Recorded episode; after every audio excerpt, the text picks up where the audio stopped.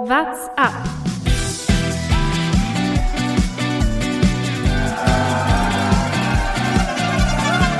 Alle rüber, Jattak, alle, alle rüber!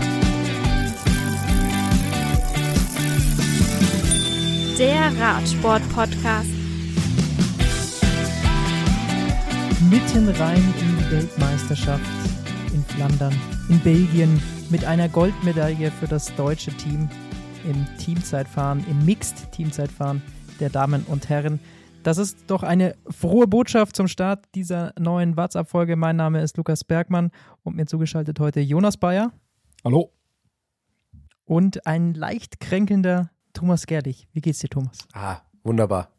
Das ist vorhin ja schon off-air erzählt. Es ist, als Münchner kennt man das. Das ist die denkbar ungünstigste Kombination, die es gibt. Keine Wiesen und trotzdem Wiesengrippe.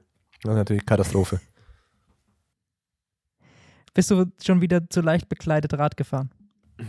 Ich wünschte, es läge daran. Aber nein. Einfach nur. Okay. Dann decken wir mal über den Rest den Mantel des Schweigens. Was heißt leicht bekleidet? Wenn dann, wenn dann ganz unentkleidet Radfahren. Da bin ich, da bin ich großer Fan von. Aber wir schweifen schon wieder ab. Du hast dich noch nicht vorgestellt. Der Mann der Anmoderation, Lukas Bergmann.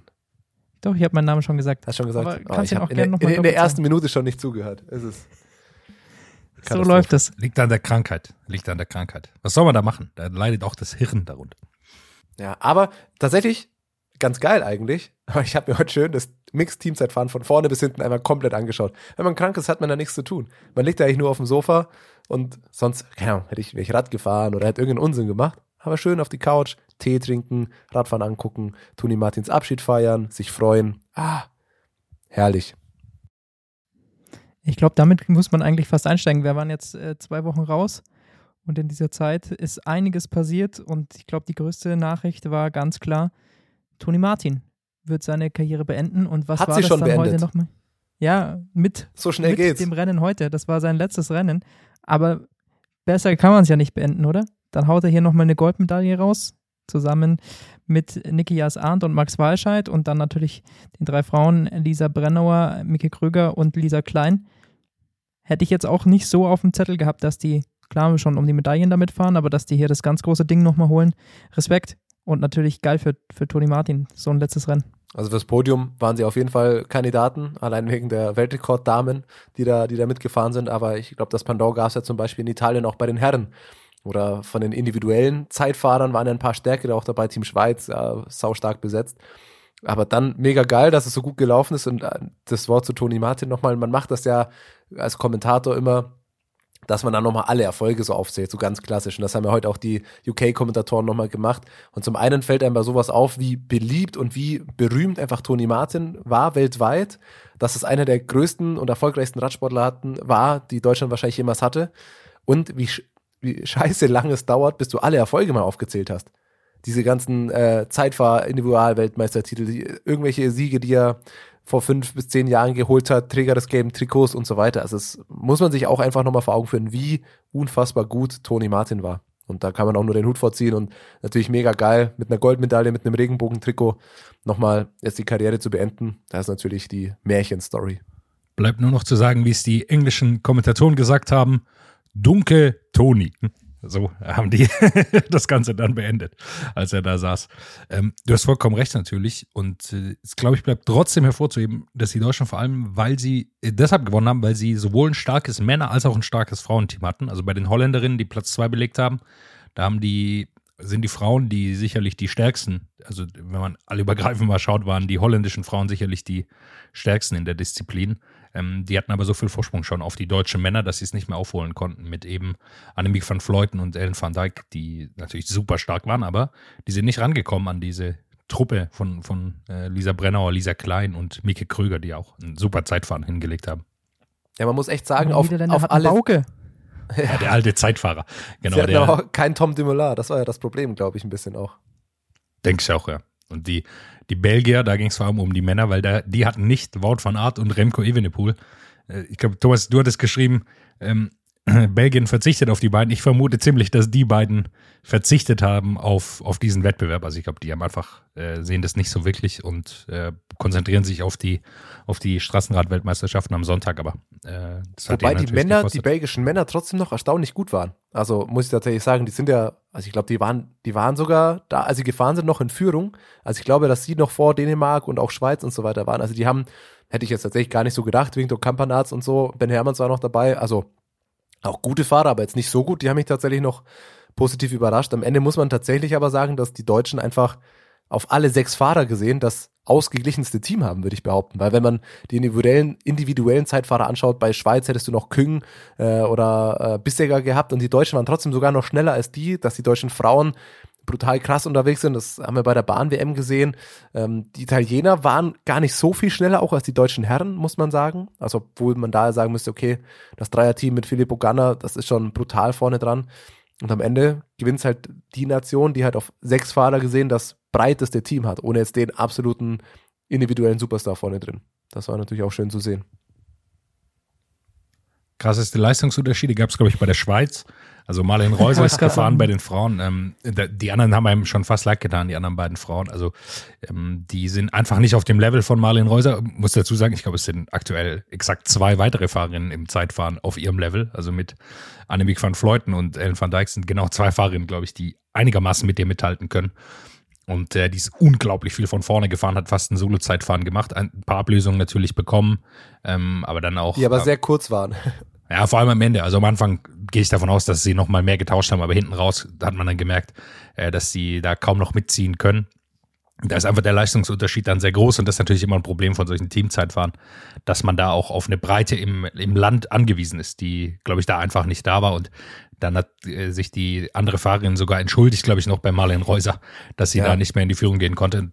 Also es liegt ja nicht daran, dass sie nicht wollte oder so. Das kann man jetzt, wenn wir nachher über Evenepoel und Sonny Colbrelli sprechen, der hat sich Sonny Colbrelli nicht entschuldigt, der wollte aber auch nicht führen, sondern hier ging es einfach darum, sie konnte nicht mehr führen und Marlene Reuser war zu stark. Und das kostet einem dann auch gerne mal eine Medaillenchance bei diesem, bei diesem äh, Wettbewerb. Ich habe noch eine Frage an euch und zwar, wann wird dieses Trikot eigentlich getragen? Also Nie. Ich, nee, oder? Und damit kommen wir zur ersten Kategorie. Ausreißer und Ausrutscher. Ja, jetzt hast du schon so, an, äh, so angefragt, dann müssen wir das vorziehen. Das ist ja der große Ausrutscher. Also zum einen könnte man sagen, Toni Martin gewinnt nochmal ein Regenbogentrikot und kann es nie tragen, aber auch die anderen fünf werden es nie tragen, weil diese Internet, also diese Nationen Mixed Team Relays, äh, Teamzeitfahren, die gibt es ja nur bei Europa- oder Weltmeisterschaften. Und das ist genau das Problem. Dieses Trikot wird jetzt nie, also stand jetzt, nie bei irgendeinem Rennen getragen. Das ist tatsächlich sehr schade, muss ich sagen. Also Nikias Arndt und äh, Max Walscheid hätte ich schon gegönnt, das mal irgendwo noch spazieren zu fahren oder auch den Damen. Aber dieses Trikot, ein Weltmeistertrikot, das einfach nie zu sehen sein wird. Das ist ein klarer Ausrutscher natürlich. Natürlich stark. Aber ähm, trotzdem ist das natürlich in der Vita mit drin. Das darf man jetzt nicht sehen. Und Max Walscheid muss man langsam sagen, nicht nur jetzt im Teamzeitfahren, sondern generell, was er in den letzten Wochen und Monaten in Zeitfahren hingelegt hat.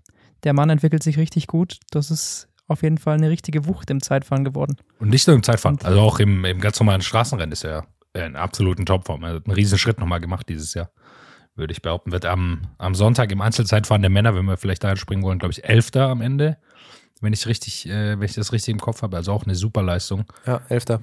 Und äh, Toni Martin auf, auf Platz 6. Ich glaube, das hat mich am meisten überrascht. Also, dass, ähm, dass Walscheid da so vorne reinhalten kann. Da konnte man schon mit rechnen, einfach von seinen vorherigen Ergebnissen. Ich glaube, man hat jetzt nochmal gesehen, Toni Martin, bin ich mir ziemlich sicher, dass er sich nochmal darauf vorbereitet hat, auf diesen Wettkampf nochmal speziell.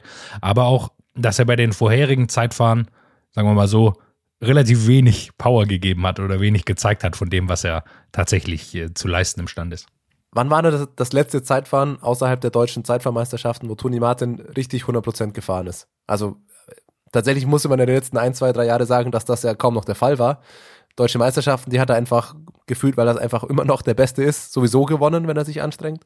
Und genau wie du sagst, so kam es mir auch vor, jetzt bei der WM hat er sich nochmal gedacht, gut, jetzt zeige ich nochmal alles. Und dann sieht man, dass der immer noch zu Top 5 bis Top 10 der Welt einfach gehört, auch im Einzelzeitfahren. Das ist schon, schon eine Wucht. Ja, wenn wir dann schon beim Zeitfahren natürlich sind, bei den Herren, dann müssen wir eigentlich den aus Reißer auch noch ansprechen. Und das ist die, die silberne Sammlung von Wout von Art. Kommt noch eine schöne Medaille dazu.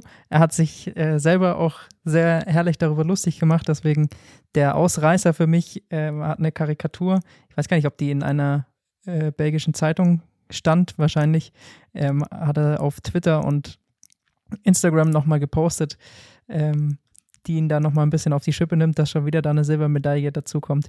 Aber äh, ich würde mal so sagen, wenn man am Sonntag auf Radsport wetten will, dann sollte man vielleicht auf Wout van Art auf Platz 2 tippen. Das ist bei Weltmeisterschaften und Großevents scheinbar nicht die schlechteste Wahl. Also er hat, er ist auf jeden Fall, ich habe vorhin mal geschaut, bei Wettanbietern auf jeden Fall der Favorit fürs Rennen. Ist vielleicht die Frage, ob die, die Quote auf Platz 2 vielleicht sogar besser ist als die auf Platz 1. Also Ja, lukrativer wahrscheinlich, ja? ja? Vielleicht auf Platz 2. Und sie ist deutlich wahrscheinlicher. Ja, das ist Wahnsinn, der Mann. Also wie viel, wie viel zweite. Aber das ist halt genau das Problem. Der Mann kann einfach wirklich bei jeder Art von Rennen Zweiter werden, weil er halt auch einfach jede Art von Rennen gewinnen kann. Muss man einfach so sagen. Also außer jetzt die krasseste Bergankunft, aber Ja, äh, gut, er hat die Etappe über den, äh, welchen Berg war es in der Tour de France gewonnen? ja. Two, aber eben nicht die Bergankunft. Ja.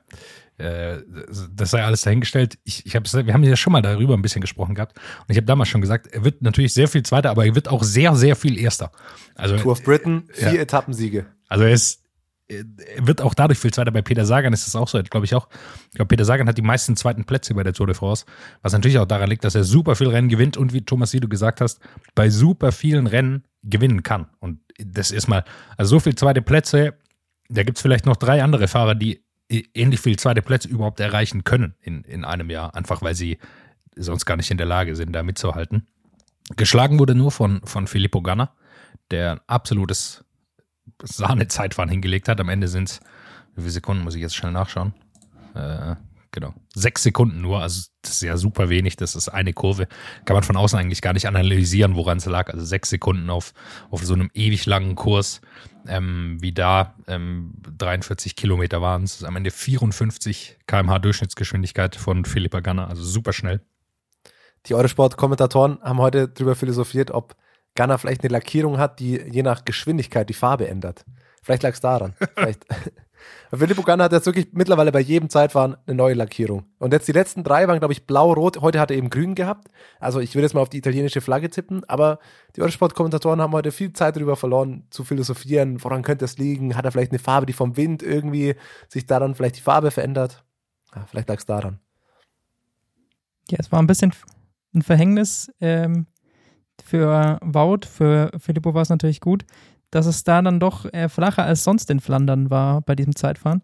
Denn sonst glaube ich, ähm, Jonas, äh, ich glaube, du vertrittst auch die Meinung, wir haben schon mal drüber gesprochen, dann äh, wäre es schwieriger für Ghana geworden und dann wäre Wout von Art wahrscheinlich der absolut sichere Sieger gewesen.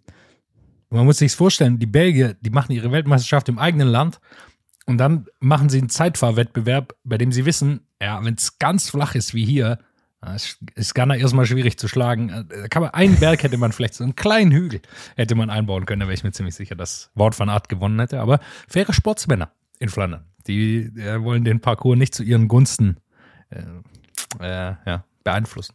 Vor allem viel flacher kann es ja gar nicht sein. Also das Filmprofil, das ich habe, da sind hier, glaube ich, so acht Punkte eingezeichnet. Die sind alle zwischen ein und vier Meter über Meeresspiegel. Ja, das ist schon, da ist jede Unterführung hat, hat mehr Höhenmeter. Das Krasse allerdings, muss man trotzdem sagen, wenn es so flach ist, Remco scheint watttechnisch wieder richtig unterwegs zu sein. Er hat, ich habe auch ein Interview von ihm danach gelesen, da sagt, er ist jetzt wieder in der Form, vielleicht sogar besser als vor seinem Crash äh, Lombardia letztes Jahr. Also er meint, dass jetzt langsam wieder richtig da ist. Also dass auf so einem flachen und langen Zeitfahren Remco vor Stefan Küng, Kaspar Askren, Tadej Pogacar und so weiter landet, ist schon auch nochmal eine Ansage. Also Remco auf Platz drei hätte ich jetzt nicht gedacht bei dem Kurs vorher. Ich glaube, man kann so ein bisschen unterscheiden, auch nach Länge. Also solche, solche langen Zeitfahren sehen wir sehr, sehr selten in der World Tour, muss man einfach sagen. Das gibt es kaum noch, auch nicht bei der Tour de France. Da ist dann meistens 30 Kilometer so die langen Zeitfahren. Und es scheint fast so, dass Stefan Küng da ein bisschen mehr Probleme hat. Also er ist ja Europameister geworden im, im Zeitfahren vor Filippo Ganna. Ähm, kann man auch sagen, weiß nicht, was Ganna da gemacht hat, aber spielt auch keine Rolle. Äh, sondern, dass er Probleme hat bei solch, so, so längeren Zeitfahren, dass es dann ein bisschen nach unten geht. Bei Stefan Bissiger würde ich das auf jeden Fall unterschreiben. Der glaube ich, bei so kurzen Zeitfahren so 10, 12 Kilometer absolute Weltspitze ist. Jetzt ist er hier na, auch ein super Platz belegt. Also siebter Platz für ihn ist ja auch äh, wunderbar. Aber ich glaube, da hat er größere Probleme als bei diesen kürzeren Zeitfahren, wo er dann nochmal stärker wird. Und sicherlich hat es auch Toni Martin nochmal in die Karten gespielt, dass es ein längeres Zeitfahren, ein längeres, flaches Zeitfahren war. Bevor wir gleich zu den Frauen kommen, möchte ich noch äh, zwei Leute ansprechen. Das ist zum einen natürlich nochmal Toni Martin auf Platz 6, der da auch in seinem letzten Einzelzeitfahren da nochmal einen raushaut. Und da ist natürlich jetzt die Frage, wer wird der neue Toni Martin, der für Jumbo Wismar das Feld während solchen Grand Tours dann komplett von vorne anfährt? Holen Sie sich da jemand Neues? Rowan Dennis ist ja schon verpflichtet. Ich glaube, das ist der legitime Nachfolger dafür. Wahrscheinlich wirklich, ja. Und sie haben noch den neunplatzierten Eduardo Affini. Der ist auch bei Jumbo unter Vertrag. Also sie haben. Das ist richtig. Sie haben ein paar Leute, die das machen können, glaube ich. Also ich will nächstes Jahr, es gibt ja, also ich glaube, Vuelta, Auftaktetappe wird ein Teamzeitfahren sein. Wir haben dieses Jahr bei der Grotto kein Teamzeitfahren gesehen, wird ja eh immer weniger. Ich will nächstes Jahr auf jeden Fall mal ein Teamzeitfahren sehen, vielleicht sogar bei der Tour. Wenn Jumbo Wismar ihre Leute fürs Teamzeitfahren aufstellt, also wenn die, die Top-Garde da ist, dann wird aber rasiert. Also die Zeitfahr-Tretmannschaft, die, die dieses nächstes Jahr auf die Beine stellen können, das ist ja abartig. Und ein Mann, über den ich auch auf jeden Fall noch sprechen will, ich weiß, dass Jonas eigentlich nur mit den Hufen schart und über ihn sprechen möchte, denn es ist seine neueste Lieblingsentdeckung. Hier, wir wohnen ja in einer WG zusammen und es vergeht eigentlich kein Tag, in dem Jonas Bayer nicht zu mir kommt und sagt, Ethan Hater, was ist das eigentlich für ein Mann? Richtige Legende. Fährt hier auch wieder auf äh, Platz 8, der Brite.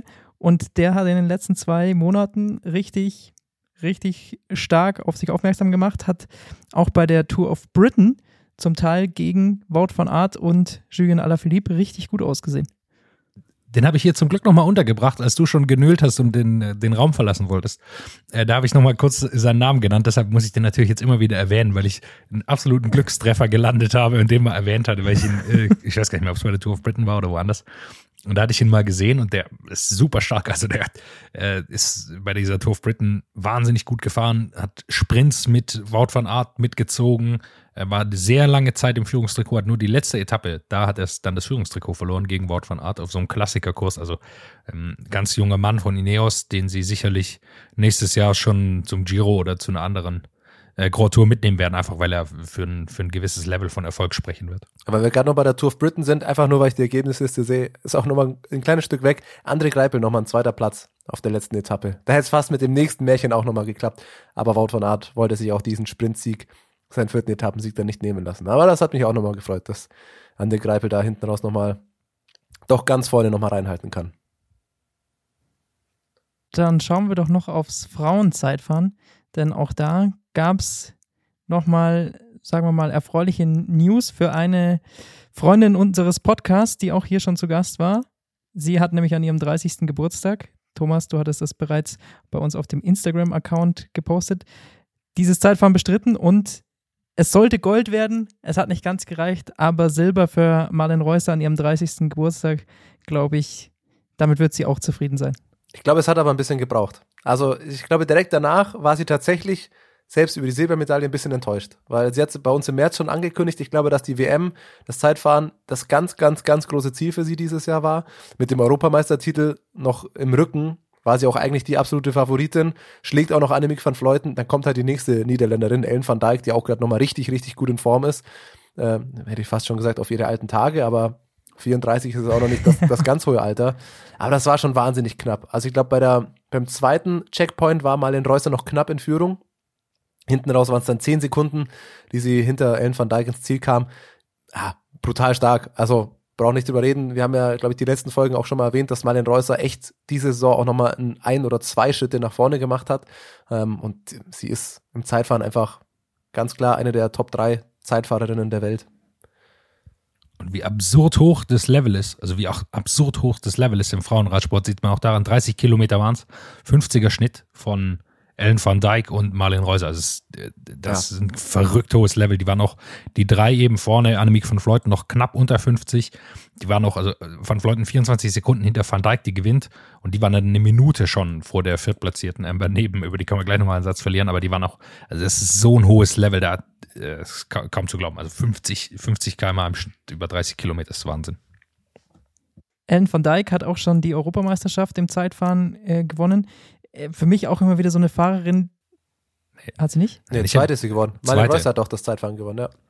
Ah, stimmt, da, ja, das, da war es Das Straßenrennen hat sie aber gewonnen, Ellen van Dijk. So rum war es. Ja. Aber äh, auf jeden Fall, Ellen van Dijk ist auch so eine Fahrerin.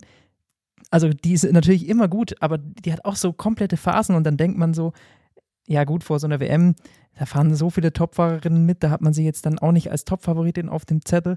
Und dann ist sie aber auf einmal da bei äh, in so einer Woche und ist da auf einmal in Topform und ist da in jedem Rennen auf dem Podest. Das ist äh, auch so eine Wahnsinns ja, Auf- und Abfahrerin. Ich weiß immer nicht, nicht so ganz, wie ich sie einschätzen soll, aber sie ist dann auf einmal da und, und gewinnt dann wieder. Also das ist äh, schon sehr beeindruckend. Muss man sich vorstellen, die äh, Niederländerinnen haben Ellen van Dijk die jetzige Weltmeisterin im Einzelzeitfahren nicht mal mitgenommen zu Olympia. Also äh, was die für eine Breite am allein schon, also es ist ja unglaublich schwierig überhaupt als, äh, wenn man aus den Niederlanden stammt, als Frau überhaupt die Chance haben, Weltmeisterin zu werden. Also die haben sehr, sehr viele die es können und überhaupt die Chance zu bekommen, da mitfahren zu dürfen, ist schon so gering, weil die so unglaublich viele haben. Also es ist ja immer noch Demi Wollering, die da jetzt in den Startlöchern steht. Das ist eine unglaubliche Dichte. Chantal vandenbroek Blag, die nicht mal mehr eine Rolle wahrscheinlich spielt in diesem äh, Auswahlprozess. Das ist unglaublich. Die äh, sind so, so gut und äh, sie ist in einer absoluten Topform. Ich habe nochmal geschaut, ich glaube, sie hat auch schon neun Siege dieses Jahr. Also die, vierte, die ist einfach auch eine absolute Weltklassefahrerin. Auch wenn du, Lukas, wie du, wie du richtig sagst, sie manchmal nicht immer so die Ergebnisse bringt, aber immer noch auf einem absoluten Top-Niveau. Also sie hat es aber auf jeden Fall geschafft, zum Herbst jetzt nochmal richtig zu pieken. Weil beim Giro war sie zum Beispiel gar nicht ganz so in Topform, wenn man auf die Ergebnisse auch schaut. Klar ist sie immer eine Topfahrerin, aber jetzt nicht so die, die immer ganz vorne reinfährt oder die Siege holt. Und jetzt, wenn wir darüber sprechen, wie krass Wout van Aert ist und so weiter, Ellen van Dijk in 13 Tagen hat sie vier Medaillen geholt. Zweimal Gold, zweimal Silber. Ja, und das WM-Rennen kommt noch. Also, die ist schon, wie gesagt, zum Herbst richtig pieken, wenn du im Zeitfahren Vize-Europameisterin wirst, im Straßenrennen Europameisterin, Weltmeisterin beim Zeitfahren, im Teamzeitfahren auch noch Vize-Weltmeisterin und jetzt mal schauen, was am, was am Wochenende noch passiert. Also der Herbst geht gut bei ihr, kann man auf jeden Fall sagen. Muss man, glaube ich, auch nochmal hervorheben, dass eine Spezialität am, am Frauen-World Tour-Kalender natürlich ist, dass es nicht ganz so viele Highlights gibt und die sehr breit gestreut sind. Also dass eine Form halten im Frauenradsport sehr, sehr viel wichtiger ist als bei den Männern, wo die Teams zum einen größer sind, aber auch die Highlights sehr viel mehr verteilt sind oder sehr viele unterschiedliche Highlights gibt. Bei den Frauen ist fast alles Klassiker und sehr verteilt.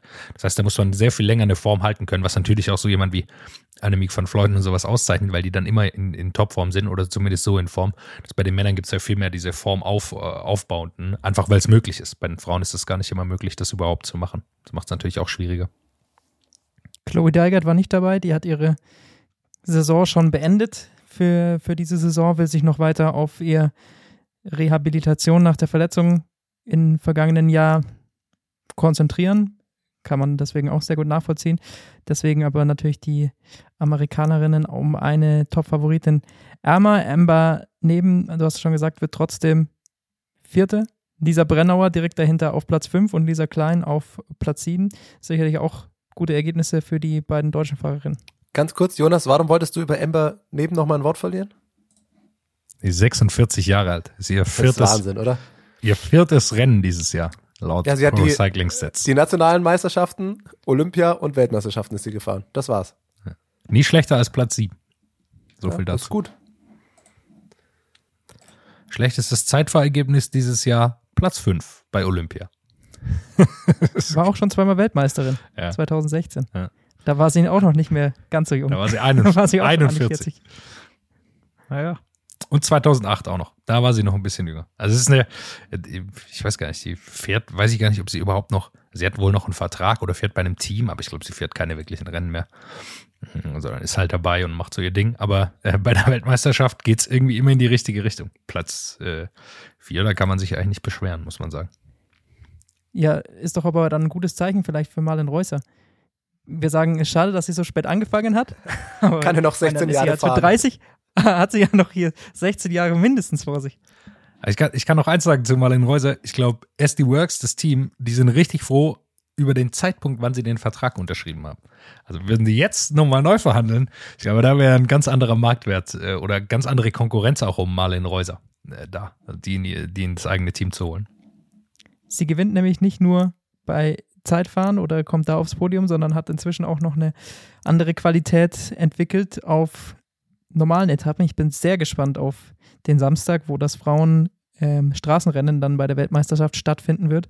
Was da Marlene Reusser zeigen kann, ist vielleicht nicht ganz ihr absolutes Profil mit diesem sehr, sehr wellig, aber ähm, ich bin trotzdem sehr gespannt und Die EM war auch schon wellig. glaube, dass sie da was. und da ist sie siebte geworden.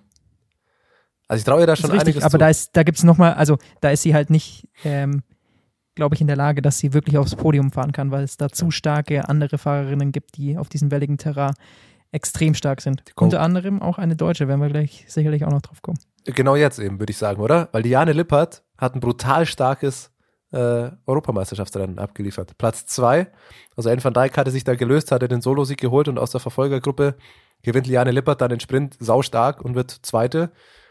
Also mit ihr kann man bei der WM auf jeden Fall rechnen, würde ich sagen. Es ist ein sehr merkwürdiger Kurs äh, bei der WM, wenn wir da schon jetzt äh, eh drauf zu sprechen kommen. Und zwar gibt es zwei Rundkurse. Also der Start äh, ist in Antwerpen. Von dort aus geht es dann erstmal, boah, jetzt muss ich mal nachschauen, wie viele Kilometer es sind. Circa 50, bisschen mehr als 50 Kilometer äh, in Richtung Leuven, Leuven, wie auch immer. Und dann gibt es dort zwei Rundkurse. Erst wird der eine Rundkurs einmal gefahren, dann wird der andere Rundkurs einmal gefahren und dann wird nochmal der erste Rundkurs noch zweimal gefahren bei den Frauen. Das geht ja bei den Frauen noch einigermaßen in den Kopf, auch wenn man da ein bisschen drüber nachdenken muss. Bei den Herren wird es dann gleich Vogelwild. Kommen wir gleich drauf zu sprechen. Bleiben wir erstmal beim, beim Frauenrennen. Aber diese Streckenführung finde ich schon wieder grandios von den, von den Belgiern. Einfach totale Verwirrung. Kann man darauf wetten, dass sich irgendwer verfahren wird? Das, das wäre meine Wette. Also ich, auf Ergebnisse wetten würde ich nie machen, aber darauf, irgendwer biegt am Kreisverkehr mal falsch ab. Safe. Das, das ist man aber gewohnt aus, aus belgischen Rennen. Also wir schauen uns ja meistens nur die Profile an. Wenn man sich mal die Karten anschaut von diesen belgischen Klassikern auch, das ist sehr, sehr verwirrend. Also da wird ja mehrfach über Berge gefahren, es werden verschiedene Zufahrtsstraßen genommen. Es wie sie sieht dann aus wie so ein Spinnennetz am Ende. Ja, damit kennen die sich eigentlich aus. Ich, ich hoffe auch, dass niemand falsch geleitet wird. Also es ist immer die, natürlich immer das Worst Case, sich zu überlegen, oh, wenn jetzt jemand hier falsch fährt. Aber gut, Rundkurs und wieder zurück. Das sollten die hinbekommen, oder? Also das sehe ich jetzt erstmal nichts kommen bei den Männern. Da werden wir gleich nochmal schauen, es wie es da aussieht. Da wird ein paar Mal zwischen den Rundkursen gewechselt. ein paar Mal sehr oft. Okay. Dann äh, bleiben wir aber erstmal noch bei den Frauenrennen, bei den Favoritinnen. Klar, Liane Lippert nach dem Europameisterschaftsrennen, das da vom Profil, wir haben es schon angesprochen, auch ähm, sehr hügelig war. Und in der Form, wie sie sich befindet, gegen wen sie da auch bei der Europameisterschaft bestanden hat und dann im Schlusssport sich Platz zwei geholt hat, ist eine Ansage und für mich eine ganz, ganz heiße Medaillenkandidatin. Nicht nur aus deutscher Sicht, sondern ich glaube, die haben auch einige der internationalen Konkurrentinnen auf dem Zettel. Auf jeden Fall. Ich habe tatsächlich immer noch nicht die Kader wirklich gesehen, welche Nation mit welchen Fahrerinnen antritt. Das, das wird immer auch ein bisschen mit die Frage sein. Da blickt man bei diesen ganzen WM-Rennen gar nicht ganz durch. Aber im Zweifel wird sie Konkurrenz aus Holland bekommen. Das kann man auf jeden Fall mal sagen. Wirklich? ja, äh, Ellen van Dijk vielleicht. unter anderem wahrscheinlich, ja. Nee, aber wie gesagt, ich zähle sie tatsächlich auf äh, Medaillenkandidatin am, am Samstag absolut. Ja, ansonsten ist natürlich äh, klar, die üblichen Verdecken. Elisa Longoborghini ist auch für dieses Profil, glaube ich, sehr gut gemacht. Äh, Kasian Niviadoma. Ähm, und aus belgischer Sicht, glaube ich, Lotte Kopecki, die auch einen extrem starken Herbst bisher zeigt, die ist in richtig, richtig guter Form. Die, glaube ich, haben einige die Hoffnung drauf in, in Belgien, dass es da auch einen, für den Heimsieg reichen könnte. Es, es könnte auch sein, dass es gar nicht der schwerste Kurs ist. Also es ist ganz schwierig zu sagen, auch wie so ein Rennen dann gefahren wird natürlich. Also es ist bei weitem nicht so schwer, schwer oder vor allem schwer am Berg wie letztes Jahr, als äh, Julia Alaphilippe gewonnen hat in Italien. Es könnte auch sogar zum Sprint kommen, was wir bei den Männern nachher sehen werden. Pascal Ackermann ist wohl dabei. Also ähm, es rechnen auch ein paar mit einem Sprint, was natürlich dann einigen Fahrerinnen auch entgegenkommen würde. Also Marianne Voss, äh, die wird sicherlich auf den Sprint hoffen und Demi Wollering auch. Also äh, das ist gar nicht so ganz, ganz klar, wie so ein Rennen dann auch ausgeht. Und dann hängt sehr viel auch davon ab. Äh, wir haben es bei der Europameisterschaft auch gesehen, wie, wie hart wird so ein Rennen gefahren, welches Land fühlt sich berufen, überhaupt eine Nachführarbeit zu machen, wann ist welche Nation zufrieden mit der, mit der Gruppe, die vorne steht und sowas. Ist immer sehr, sehr unvorhersehbare Rennen dann. Wir können ja mal noch auf die Zahlen schauen dann beim Frauenrennen. Also es sind so knapp um die 1000 Höhenmeter wohl. Ähm, insgesamt die Strecke 157 Kilometer lang. Das ist jetzt nicht unbedingt das, was man sonst von belgischen Klassikern an Höhenunterschieden ähm, erwartet. Allerdings muss man sagen, dass eben dann auf diesen Circuits es einfach extrem wellig wird. Also da sind so viele kleine, eklige Anstiege. Auf diesem ähm, größeren, auf dem sie dann zwischendrin fahren, ist auch ein Anstieg dabei, der zwischenzeitlich mal 18 Prozent hat. Und auf diesem Schluss, auf Schlussrundkurs, auf dem sie dann noch eben zweimal unterwegs sind, da gibt es dann auch nochmal Anstiege, die so um die 8, 9 Prozent haben. Also ist einfach sehr eklig und ungleichmäßig zu fahren und deswegen glaube ich, wird es hinten raus trotzdem sehr, sehr schwierig werden, weil wenn du da über so einen ungleichmäßigen Kurs extrem viele Attacken fährst, dann ist das einfach super schwer zu kontrollieren und dann wird es richtig eklig und hart und von dem her werden es trotzdem ja die klassikerfesten Fahrerinnen am Ende machen, meiner Meinung nach. Dann schauen wir zum Herrenrennen, oder? Gibt es noch was zu den Frauen zu sagen? Ich hätte noch einen, einen Rückblick kurz, weil man es äh, zumindest noch kurz erwähnen sollte, finde ich auch die äh, Bronzemedaille von Antonia Niedermeyer im Zeitfahren der Juniorinnen. Kommt hier aus Bayern, bei uns quasi um die Ecke, ist quasi der Anton Palzer in Jung. Eigentlich auch noch Skibergsteigerin, wird auch von Dan Lorang trainiert. Ähm, brutale Maschine, muss man sagen. Äh, fährt meines Wissens auch erst seit diesem Jahr wirklich Rad und äh, wird jetzt direkt Dritte im Zeitfahren der Juniorinnen. Da würde ich sagen, ist auch ein Talent, äh, auf jeden Fall auf dem Weg äh, in, ins richtige Hobby, sagen wir mal so. Wobei sie, weil ich mir bei ihr noch nicht sicher bin, ob die Skibergsteigerinnen-Karriere schon vorbei ist oder ob sie noch beides machen will. Müssen wir mal gucken. Vielleicht ist ja der, die Bronzemedaille bei der Weltmeisterschaft ein, ein Fingerzeig in die, in die Richtung. Und wie hieß der Belgier, der sein erstes, der sein erstes Straßenrennen überhaupt gefahren ist? Der kam vom Cyclocross oder was? Und der hat auch, ist direkt. Äh, ich glaube, es war sein erstes Straßenrennen außerhalb von Belgien. Ja, und dann ist er direkt Europameister geworden, ja. Das ist auch eine gute Mischung. Also Cyclocross, Belgien und dann auf die Straße wechseln, auch das ist eine gute Kombination, die, ja. die wohl erfolgsversprechend ist. Da gab es ein, zwei in der letzten Zeit, die eine ganz gute Karriere gemacht haben von Cyclocross dann Richtung, Richtung Straßenrennen. Ja. Kurze Frage, hat Thomas Gellig, hast du gerade Skibergsteigen als falsches Hobby bezeichnet? Nee, aber in meinem Skibergsteiger-Podcast mache ich genau andersrum, aber hier im Radsport-Podcast muss ich natürlich beim Radsport bleiben, ist ja klar. Du hast also ein Geheimprojekt, oder wie? Nein, nein, nein, nein, nein. Okay. okay. Ihr seid meine wahren Freunde. Aber jetzt kannst du, kannst du kurz Werbung für deinen privaten What's up Podcast und bergab. Nee, bergauf. bergauf. What's up, bergauf. Genug davon. Ja, ja. Männerstraßenrennen. So, Wisst ihr, wie man sich auf ein, auf ein Männerstra oder wie man sich auf ein WM-Straßenrennen am besten vorbereitet? Ich sag's euch. Stravazen.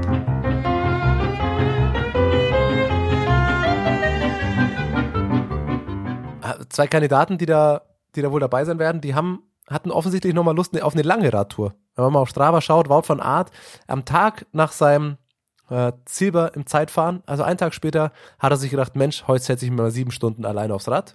Schön 229 Kilometer gefahren durch Belgien und so weiter vielleicht nochmal die Strecke fünfmal abgefahren oder wie auch immer. Und heute hat Nils Polit. allein? Ich glaube, er war alleine. Nee, einer ist noch mitgefahren, hast vollkommen recht. Sorry, zu zweit sind sie gefahren. Ähm, und Nils Polit hat heute auch nochmal den Vogel abgeschossen. Der war von der Kilometeranzahl eigentlich genauso lang unterwegs, aber eine Stunde kürzer. 37er Schnitt heute. Auf Instagram habe ich gesehen, da war ein bisschen Mototraining auch noch mit dabei. Aber schon eine Ansage. 226 Kilometer aus dem Training. Ich glaube, ich habe mal grob überschlagen. Es waren, glaube ich, 22 Coms, die er auf Strava geholt hat im Training. Das ist schon auch eine stabile Ansage. Und damit die Überleitung zum WM-Straßenrennen. Ist er damit jetzt der Top-Favorit? Wenn du 20, mit 20 Coms ins Straßenrennen gehst, bist ja, du dann ja. ganz vorne zu Eigentlich ja.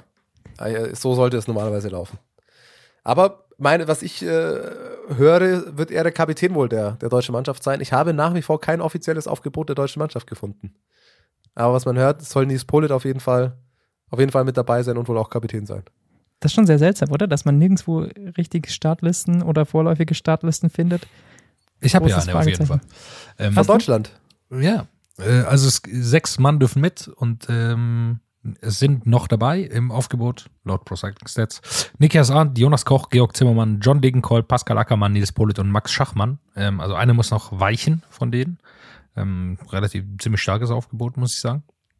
Ja, das da dabei ist und Nils Polit soll wohl äh, der Kapitän sein von der ganzen Truppe, sicherlich auch äh, passend für das Profil. Pascal Ackermann sicherlich, also so Joker, Joker-mäßig dabei um, falls es doch zum Sprint kommt, dass man ihn dabei hat. Und der Rest ist natürlich einfach super stark. Also John Degenkolb, Georg Zimmermann, Jonas Koch, Niklas Arndt, Max Schachmann, ähm, egal wer von denen äh, Helferaufgaben auch übernehmen muss, was natürlich zwangsläufig ist, ähm, da weiß man schon, dass die die gut machen werden. Also gerade Georg Zimmermann, der, der super starken Herbst auch fährt und eine super Saison, der würde ich da ganz vorne sehen auch, so ein Feld mal zusammenzuhalten oder in der Gruppe. Können wir die Vorschau aufs WM-Männerrennen gleichsetzen mit der Vorschau auf Paris-Roubaix?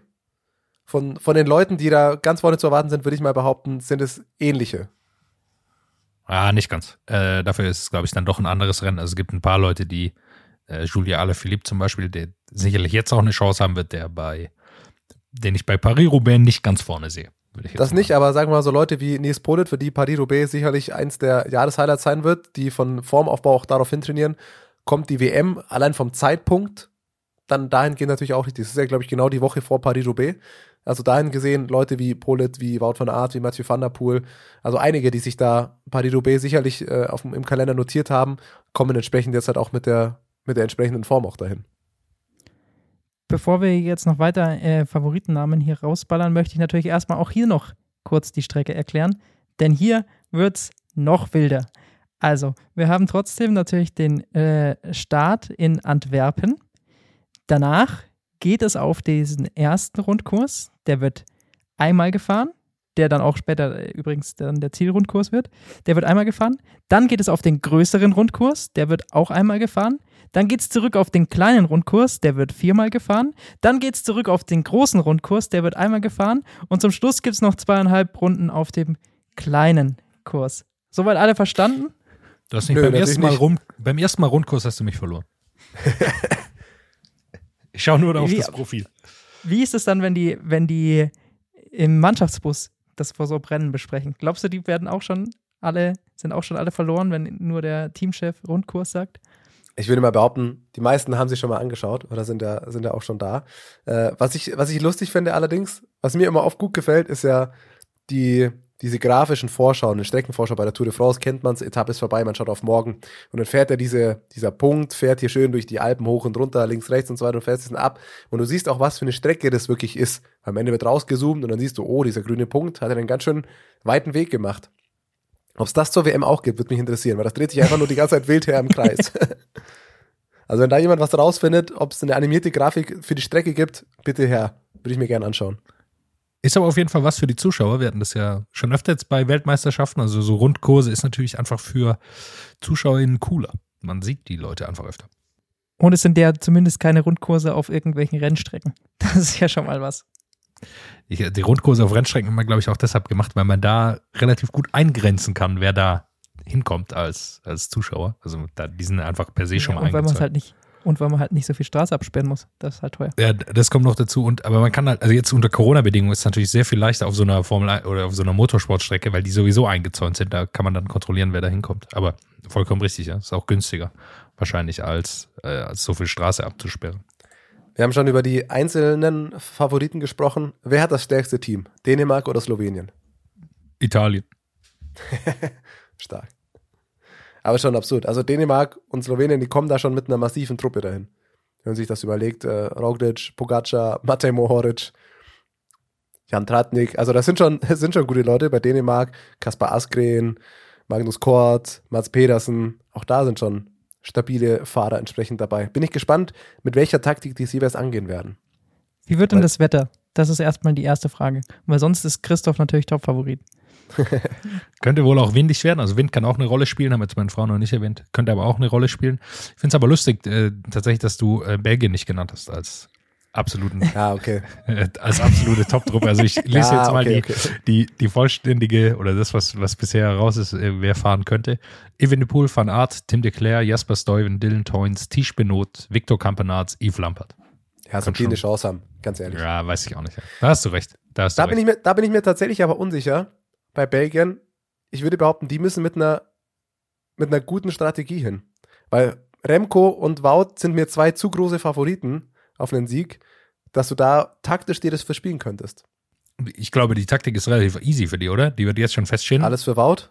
Naja, gut, erstmal Wout äh, kann ja aber länger sitzen bleiben, weil, wie, was wir bei der Europameisterschaft gesehen haben, dann, dass Evenepoel nicht sprinten kann. Er kann viel, aber sprinten, das kann er nicht mal im Ansatz. Also das war, so, das war ein, eine, ein peinliches Aufgebot gegen Sonny Colbrelli. Danach hat er sich noch aufgeregt, weil Sonny Colbrelli, Er kann schön verständlicherweise, beleidigen. Das haben wir auch gesehen. ja, er ist dann leicht, leicht angeschnappt. Ähm, Und Sonny Colbrelli hat sich natürlich gedacht, nee, warum soll ich denn mit dem führen? Auch wenn die von hinten wieder ranfahren, ich bin hier sowieso der Schnellste. Und dann hat Evenepoel, ähm, war sehr, sehr sauer und wurde halt von Sonny Colbrelli aber wirklich eiskalt abgesprintet auf den, auf den, äh, um den Europameistertitel. Und ich würde auch Sonny Colbrelli reinwerfen für diesen Titel der Weltmeisterschaft, äh, den, ich glaube, mit dem in der aktuellen Form will wirklich absolut niemand auf den letzten Kilometer fahren. Das ist ein Problem, der Mann. Und der ist für dieses Profil scheinbar auch perfekt gemacht. Nicht nur scheinbar, sondern er ist perfekt dafür gemacht. Also den habe ich auch ganz, ganz oben auf dem Zettel. Und die haben ein sehr gutes Team. Auch Italien mit einer sehr, sehr starken Mannschaft dabei.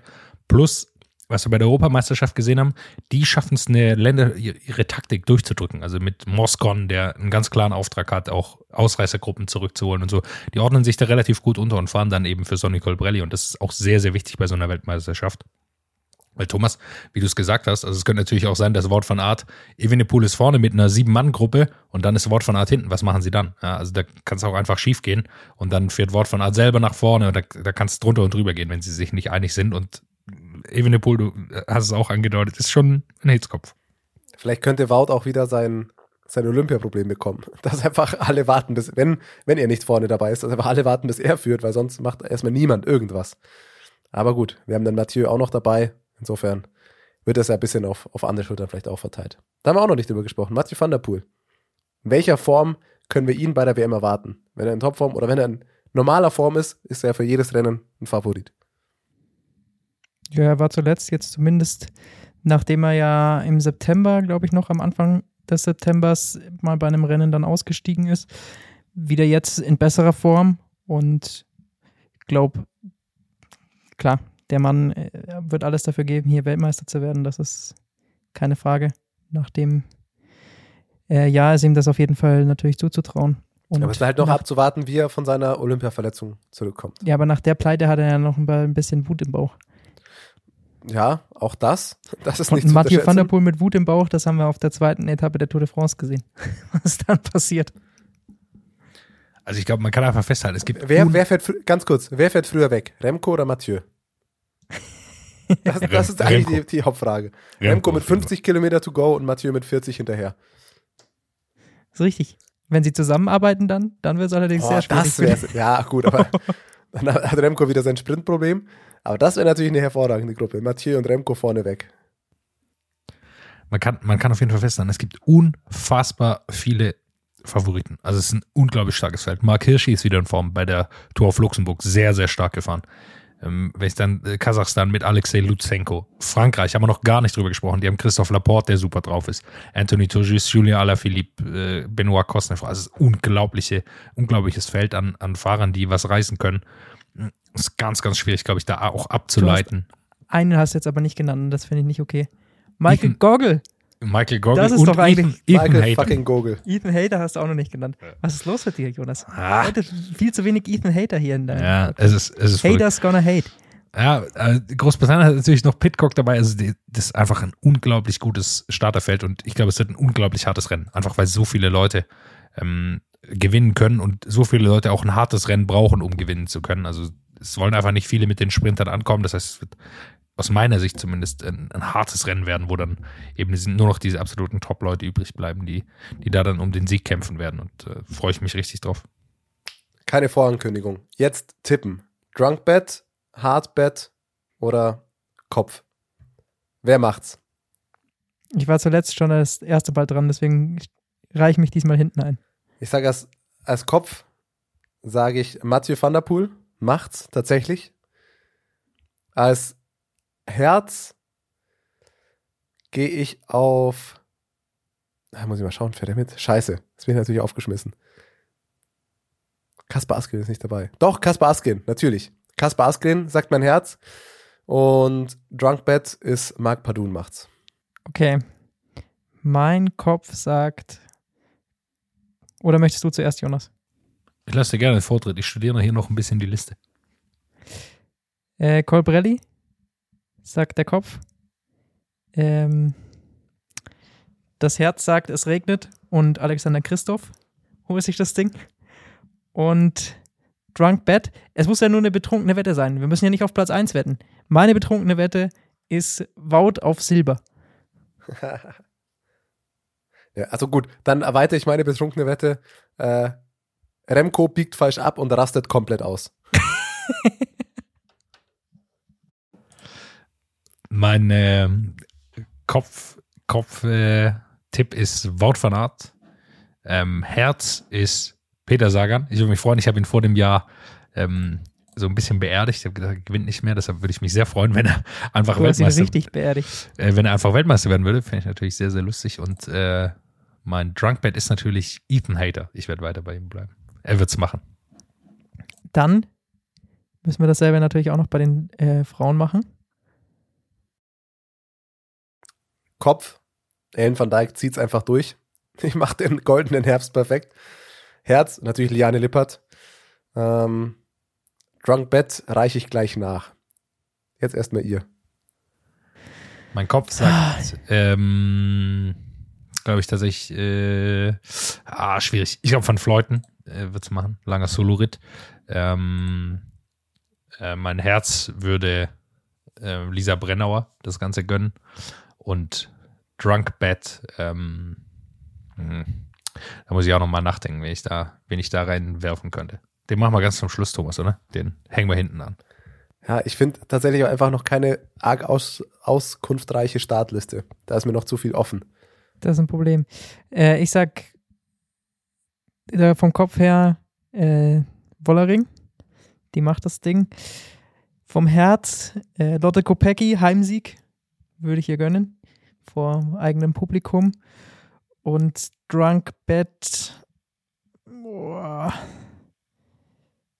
Drunk Bet, das ist eine gute Frage. Wen nehme ich hier als Drunk Bet? Drunk Bet, Elisa Longoborghini macht einen taktischen Fehler. ja, das ist so richtig. Ich hab's nämlich Das würde ich aber als Drunk Bet mit einfügen. Ich weiß noch nicht welchen. Aber, äh, nee, Drunk Tipp, Elisa Longoborghini. Was machen sie fahren bestimmt am Ende noch zwei, drei Runden, ne? Elisa Longoborghini ist bei, auf der vorletzten Runde in Führung und jubelt schon. Mein Drunk Bet. und verspielt noch einen, einen Minuten Vorsprung zusammen mit Kasia Niveadoma. Mein Drunkbet ist, äh, Holländerinnen werden sich nicht einig, zanken sich hinten und vorne fährt irgendeine wahrscheinlich mal in Reuser raus und gewinnt das Ding. Wer macht die Anna. Kiesenhofer bei dem Rennen? Das ist die Frage dann. Oh, oh, das wäre natürlich stark. Ist, da, da wissen wir es tatsächlich auch nicht. Ist die dabei? Ich WM? weiß es nicht. Also sie war ja Es beim Zeitfahren finden, war sie ja da. Ich weiß noch nicht, ob sie beim Straßenrennen äh, teilnehmen wird, aber ich frage mich, wer sonst. Aber äh, wie gesagt, die Startlisten sind sehr schwierig, da irgendwas rauszufinden. Ja, sie wird schon wahrscheinlich fahren. Dann ist das doch mal nochmal eine gute, gute Drunk Bet. Die Olympiasiegerin nimmst du als Drunk Bet? Wow. Ich glaube, sie würde sich selbst als betrunkene Wette sehen. Außerdem, Drunk Bet stimmt hier vielleicht ganz gut, weil ich weiß nicht, wie viel sie nach Olympia gefeiert hat, aber vielleicht ist ja noch ein bisschen Restalkohol dabei. Was heißt Drunk gefeiert? Wie viele Vorlesungen sie wahrscheinlich seitdem schon vorbereitet und, und so. gehalten hat. Das eher. Wobei vielleicht war es so eine erste Woche, weißt? Vielleicht war sie in der Uni noch und hat die erste Woche schön mitgenommen mit der Goldmedaille um den Hals. Schön hier 20 Euro in jeden Club. Äh, kriegst du drei Drinks umsonst und die anderen überteuerten aus dir dein ganzes Studentenbudget drauf. Schön. Ja, die muss als einzige richtig arbeiten von den, von den, obwohl, nee, das gilt eigentlich nur für das Männer-Peloton. Bei den Wollte Frauen sagen. sind sehr, sehr viele, die noch einer geregelten Arbeit nachgehen. Die Hälfte Müssen hat bestimmt auch noch eine Herz-OP zwischen eingeschoben äh, oder wie auch immer. Bei den ganzen Medizinerinnen. Okay, dann sind alle Tipps. Oder hast du deinen Drunk Bet schon abgegeben? Habt ihr beide? Jonas Ja. fehlt noch, oder? Nee? Ich hab schon. Ja, okay. Dann steht ja alles. Wahrscheinlich wird es keiner von unseren, wie viele Namen haben wir jetzt ge genannt? 18. 18 genannten Namen wird wahrscheinlich keiner irgendwas machen. Aber wir werden es sehen. Ja, bei den Männern ist das Feld einfach viel zu verrückt. Äh, Also ich bin wirklich meist ganz geplättet, wenn man sich das anschaut. Also wie lange wir gebraucht haben überhaupt. Wir haben noch nicht mal über den Namen Julien Alaphilippe richtig gesprochen, der per se meistens eigentlich ein Kandidat ist für ein Tagesrennen. Also daran sieht man ja schon, dass das was für ein verrücktes Feld ist. Ein Satz noch zu Yannick Steimle, der leider nicht dabei ist, so wie ich das hier mitnehme, der aber bei der Tour äh, der Slowakei äh, Peter Sagan im Sprint geschlagen hat. Also der ist auch relativ gut in Form. Und zweiter im GC wird. Also herzlichen Glückwunsch dazu nochmal. Ja. Starke Rennen gefahren. Also das mit den Sprintern und Sprintausbildung bei De Koenig scheint wohl ganz gut zu funktionieren. Im Vergleich, im Vergleich jetzt zu äh, dem, was der äh, Teamchef in irgendwelchen Interviews macht. Das ist Oh eine Gott, wirkliche das, das, das lassen wir jetzt wirklich weg. Ja, das ist ein drunk old guy einfach. Aber ich muss mir auch fragen, kannst du in der Deconic-Clique auftauchen, wenn du, wenn du kein Saisonrennen gewonnen hast? Vielleicht ist für Steimler auch wichtig. Einfach so eine Gruppe, weißt, jeder hat irgendwie das schon und das ist wie wenn du in der Schule früher, jeder hat ein Handy und du bist der Einzige, der noch kein Handy hat. Da, das ist auch ja auch schwierig. Also ich glaube, du brauchst da schon einen Saisonsieg, brauchst du schon, um da coolen man da dann dabei vom, zu sein. vom Da gewinnt ja jeder. einfach ausgestoßen. Wie so ein Findelkind wird man dann zurückgelassen. Er hat auch, ähm, er hat bei uns ja auch gesagt, dass er ja in dieses erste Klassiker-Team rein will. Und ich glaube, dafür ist es auch nicht schlecht, hin und wieder mal ein Rennen auch gegen große Namen zu gewinnen. Ähm, da, also da, er muss ja einfach dann von seinem Profil her, muss er dann so jemanden wie Florian Seneschal fast da verdrängen. Das ist natürlich nicht gar nicht so einfach, äh, da leistungstechnisch ranzukommen an diese Jungs, diese absolute Top-Riege, die sie haben. Aber ich glaube, er ist auf einem guten Weg und vielleicht sehen wir nächstes Jahr tatsächlich mal bei einem der großen Klassiker in diesem, in diesem Wolfpack-Team. Finden wir noch ein paar Rennen, über die wir kein Ver- Wort verloren haben, im Zweifel ja. Ich habe das Gefühl, die letzten zwei Wochen waren 873 Rennen. Frankfurt-Eschborn haben wir noch nicht mehr erwähnt. Jasper Philipsen, herzlichen Glückwunsch. Äh, John Degenkolb, schade. Aber ich würde sagen, schauen wir uns die WM an. Wir werden nächste Das Woche kannst du ja wieder, dann in dann deinem Berg. Bergsteiger-Podcast, kannst du das nochmal mit So. aufgreifen alles. alles Hört was- rein, wird ganz groß, kommt im Winter. Sehr gut. Dann hören wir uns äh, nächste Woche wieder, denn nach der WM werden wir natürlich nochmal drüber sprechen und Paris-Roubaix steht natürlich auch noch an. Also nochmal richtig schöne Radsportwochen, die da auf uns zukommen. Bis dahin zwei schöne WM-Rennen. Sind natürlich auch noch die Junioren und Juniorinnen davor dran, aber Samstag und Sonntag, da schauen wir natürlich nochmal ganz genau drauf. Bis dahin, eine schöne Woche. What's up? Der Radsport-Podcast. WhatsApp ist eine M945 Produktion. Ein Angebot der Media School Bayern.